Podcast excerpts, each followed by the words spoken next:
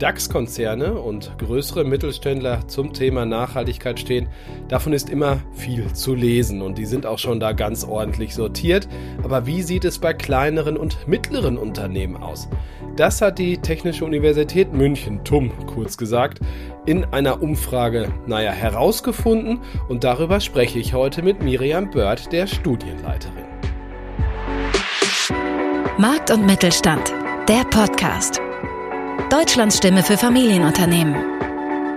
Aktuelles und Zukunftsthemen rund um den Motor der deutschen Wirtschaft. Mit Thorsten Giersch.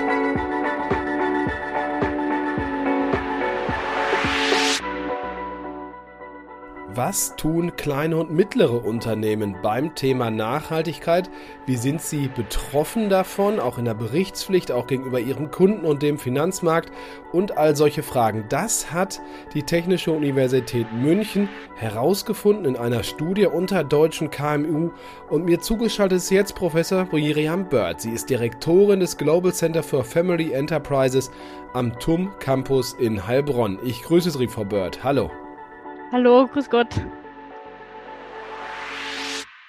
Zum Start vielleicht, bevor wir zur Studie direkt kommen, ähm, vorneweg vielleicht eine Frage zu Ihnen persönlich, aber auch zum TUM Campus Heilbronn. Welchen Fokus haben Sie dort? Also die TU München hat seit 2018 äh, den Standort in Heilbronn gegründet, also der TUM Campus Heilbronn.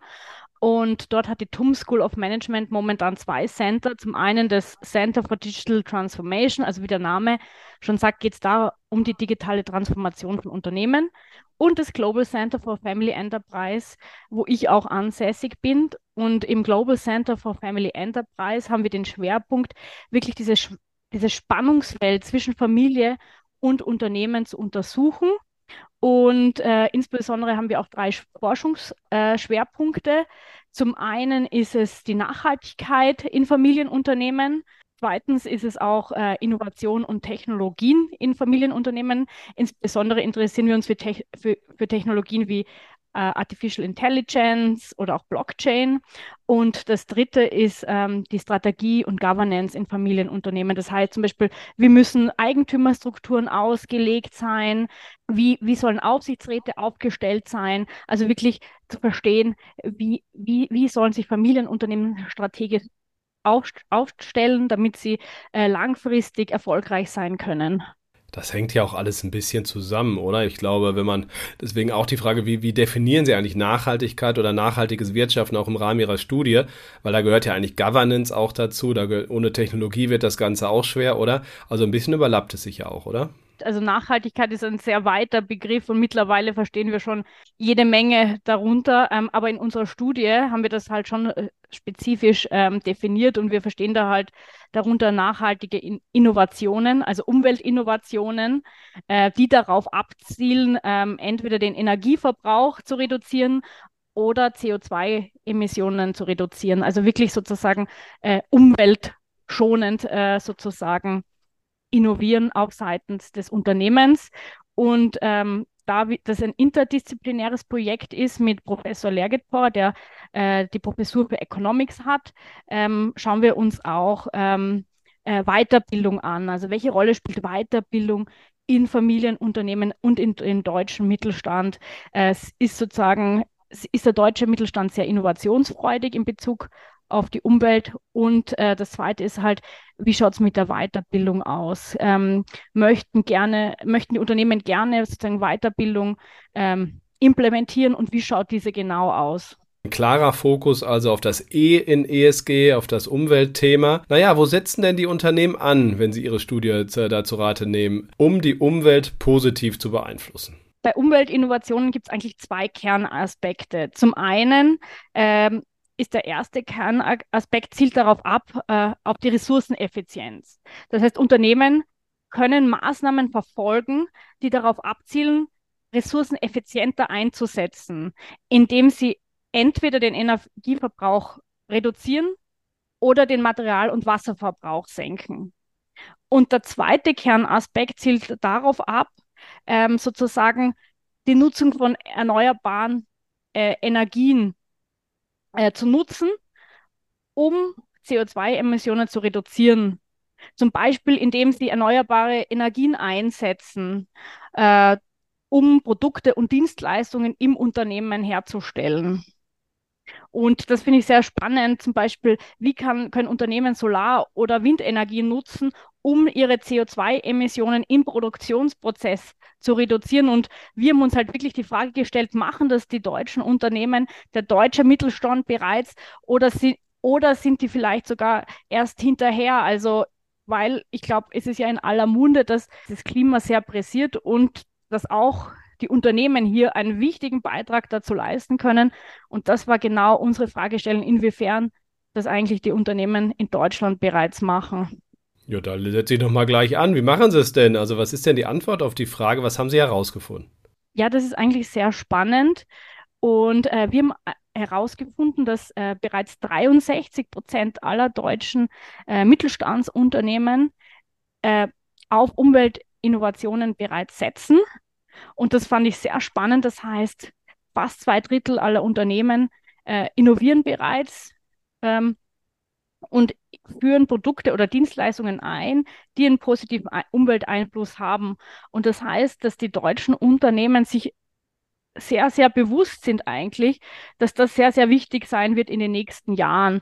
Und ähm, was wir auch äh, rausgefunden haben, und das fand ich auch interessant, dass besonders die Ver die Verringerung des Energieverbrauchs im eigenen Unternehmen sehr wichtig ist und dass das auch bereits ähm, zum Großteil stattfindet.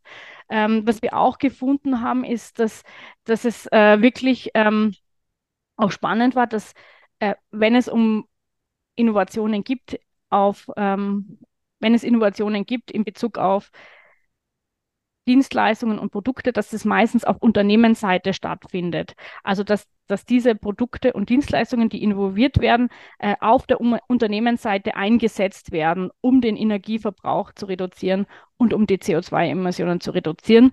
Und ähm, ja, das fand ich ähm, ja ein sehr spannendes Ergebnis unserer Studie. Auf jeden Fall. Was sind denn so typische oder die am häufigsten durchgeführten unternehmerischen Maßnahmen, um eben solche positiven Umweltwirkungen im Unternehmen dann, dann zu erzielen? Also wir haben beides abgefragt, inkrementelle Umweltinnovationen und radikale Umweltinnovationen. Also inkrementelle Umweltinnovationen sind, äh, zielen darauf ab, neue Produkte oder Dienstleistungen einzuführen, die auf einen bestehenden Markt sozusagen abzielen und radikale Umweltinnovationen sind äh, Produkte und Dienstleistungen, für die ein neuer Markt erst geschaffen wird. Also das heißt, die noch nicht existieren.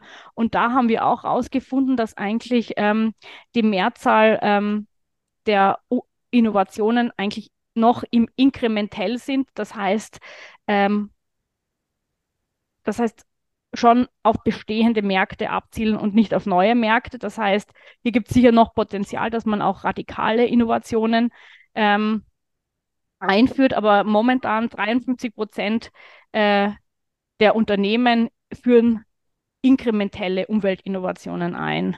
Und das ist, ist äh, sozusagen fünf Prozentpunkte niedriger als die radikalen Umweltinnovationen auf Unternehmensseite mit 48 Prozent, also deutlich geringer ähm, als die Radikalen. Also hier gibt es vielleicht, also hier gibt es sicher noch Luft nach oben, wenn es äh, auf die Innovationen ankommt.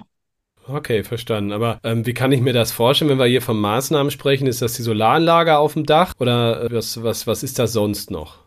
Ja, das ist gut, dass Sie das fragen. Also da geht es wahrscheinlich, also da geht es äh, meistens um äh, Innovationen, die zum Beispiel den Produktionsprozess verbessern. Zum Beispiel die Solaranlage, wie Sie gesagt haben, auf dem Dach installieren oder versuchen, den Energieverbrauch zu reduzieren, ähm, zum Beispiel durch die Einführung von neuen Maschinen oder Produktionsprozessen. Das, das ist sozusagen, das wäre die klassische ähm, ja, inkrementelle In Innovation, wo man auch Prozesse versucht zu verbessern und sich genau anschaut, wo man im Prozess eigentlich die CO2-Emissionen reduzieren kann und wo man auch ähm, Energie sparen kann. Und ich glaube, gerade im Rahmen der Energiekrise jetzt, ähm, wo die Energiepreise so substanziell äh, gestiegen sind, ist es auch nochmal ein Anreiz für die Unternehmen zu überlegen, wo können wir eigentlich Energiepreise senken, wo macht es auch Sinn und äh, so auch Kosten einzusparen und sich auch nachhaltig aufzustellen, dass man eine Kostenstruktur hat, die die auch nachhaltig ist und äh, wo man nicht von den Energiepreisen eigentlich erschlagen wird. Jetzt ist es natürlich ein Ziel, die, die Kosten für die eigenen Energieverbrauch oder in welcher Form auch immer zu senken. Aber viele KMU haben ja auch noch gar keine eigene Berichtspflicht und vielleicht kommt die auch erstmal gar nicht, je nachdem wie groß äh, das Unternehmen ist. Aber man ist natürlich auch Lieferant. Ne? Also es gibt ja einfach Kunden und die haben, sind ja oft größer und haben oft schon eine Berichtspflicht. Was haben Sie festgestellt? Diese Maßnahmen rund um Nachhaltigkeit, kommen die vor allen Dingen auf der eigenen Seite zu tragen? Sprich, ich spare Geld für Energie, was auch immer. Oder kommen die eben auch auf Seite Seiten der Kunden zum Tragen? Also es kommt auch bei den Kunden zu tragen und wie Sie gesagt haben, also die Kundenanforderungen in Bezug auf nachhaltige äh, Produkte und Dienstleistungen wird ja immer größer, weil es steigt ja diese, dieser, dieser Druck von der Gesellschaft, dass wir das Unternehmen halt ähm, umweltschonend produzieren müssen. Und das muss sich auch in den Produkten, in Dienstleistungen niederschlagen. Das heißt, hier herrscht äh, von Seiten der Kunden als auch der Lieferanten oder Zulieferer ein enormer Druck, dass auch sozusagen dieses Unternehmen, was vielleicht keine Berichtspflicht hat, sich diesen Trend sozusagen hingibt und wirklich sozusagen auch auf auf der Kundenseite innoviert. Und ähm, das war auch ganz spannend. Das kommt noch etwas weniger häufiger vor als im Unternehmen. Aber auch hier ähm, haben wir gesehen, dass es doch recht äh, häufig vorkommt und dass hier die Motivation auch ist, dass man den Energieverbrauch beim Kunden senkt und auch sozusagen CO2-Emissionen senkt. Und das fand ich noch sehr spannend. Ähm, also 46 Prozent aller Umweltinnovationen, die Unternehmen in Deutschland durchführen, ähm, kommen auch beim Kunden an, also fast die Hälfte, aber deutlich geringer als die, die beim Unternehmen entstehen. Sie haben Weiterbildung ganz am Anfang schon erwähnt. Wir kennen das auch aus vielen Artikeln, die wir immer mal wieder schreiben rund um das Thema Nachhaltigkeit. Man braucht auch Personal, die, die das können. Oder man muss das vorhandene Personal da eben schulen. Äh, was haben Sie in der Studie dahingehend festgestellt? ich glaube, gerade in Bezug auf den Fachkräftemangel ist es wichtig, dass man das Personal, das man hat, wirklich weiterbildet und dass es sozusagen ähm, ja, dass man die, die, die Fähigkeiten ähm, ja, seiner Belegschaft wirklich weitgehend steigert, ähm, um erstens A, diese innovationsfähig zu machen und dass die auch sozusagen dazu angeleitet werden, ähm, Innovationen durchzuführen und auch die Kenntnisse dafür haben. Also wir haben gesehen in unserer Studie, dass im Durchschnitt ein Mitarbeiter in einem Unternehmen ca. 21 Stunden im Jahr auf Weiterbildung geht und ähm, dass äh, ein Drittel aller ähm, Geschäftsführer in Mittelstandsunternehmen durchaus bereit sind, ähm, die betriebsspezifischen als auch die allgemeinen Fähigkeiten ihrer Mitarbeiter auszubauen. Und das heißt auch, dass äh, die deutschen Mittelstandsunternehmen sich durchaus bewusst sind, dass Weiterbildung ein, ein sehr wichtiger Teil ist, um ihre Mitarbeiter zu entwickeln und auch das Unternehmen zu entwickeln. Jetzt haben wir schon ein paar klare Learnings aus der Studie gezogen. Wie fällt Ihr generelles Fazit aus? Auch ein bisschen Blick nach vorne, was noch zu tun ist. Ähm, was, was haben wir noch nicht erwähnt sozusagen, was Ihnen aber wichtig ist?